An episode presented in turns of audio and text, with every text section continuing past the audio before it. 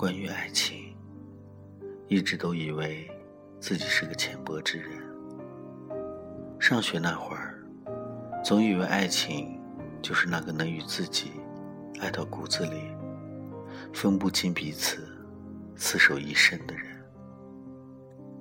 渐渐长大后，发现这样的爱情似乎再也难以寻找到踪迹。因着现在这个太过于现实的世界，那些藏匿在内心深处爱的影子，在慢慢的腐蚀，慢慢的消失在稀薄的空气中。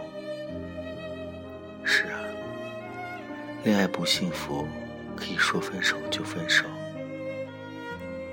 甚至还可以大大方方的对对方说，缘分不够，性格不合，然后背对背。重新走进自己的人群，无需太多的借口，更不需要搜寻那些最恶毒的话来掐灭彼此曾经有过的那份美好，甚至还真的能做到好聚好散。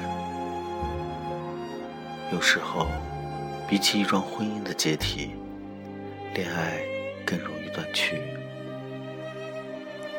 我一直将婚姻视为一次取经。